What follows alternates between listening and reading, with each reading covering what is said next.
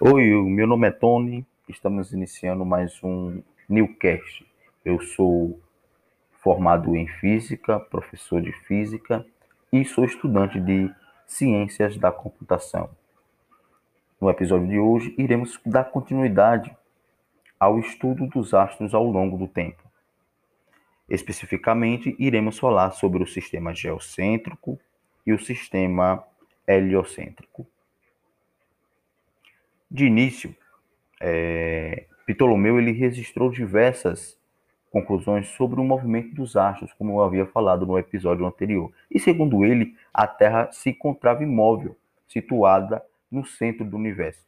Então esse modelo ficou conhecido como sistema geocêntrico, tornando-se referência para os estudiosos durante centenas de anos.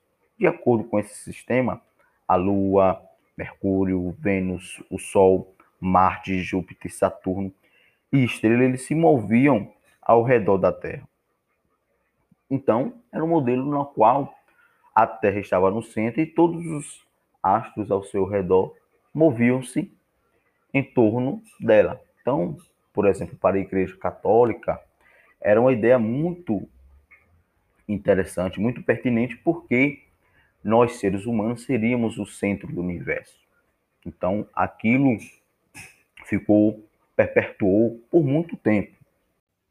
E só em 1543 que foi publicado o livro As Revoluções dos Corpos. Nele continha estudos e investigações relacionados ao movimento dos astros. Esse livro foi escrito, feito pelo astrônomo e médico polonês Nicolau Copérnico.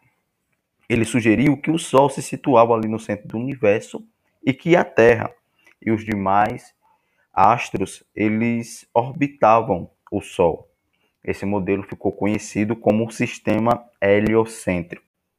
Em alguns países europeus, a obra de Copérnico não foi bem recebida, pois eles acreditavam que o ser humano deveria ocupar o centro do universo.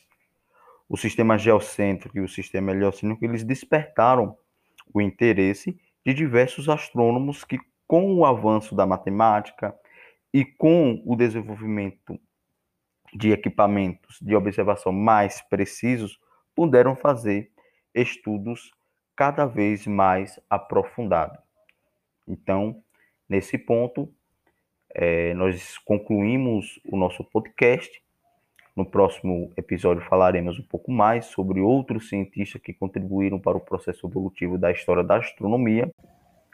E por hoje é isso falamos aí um pouquinho sobre o sistema geocêntrico e heliocêntrico. O sistema geocêntrico é, que foi idealizado por Ptolomeu e o sistema heliocêntrico que foi idealizado pelo astrônomo Nicolau Copérnico. Muito obrigado a todos que ficaram até aqui. Até o próximo episódio e valeu!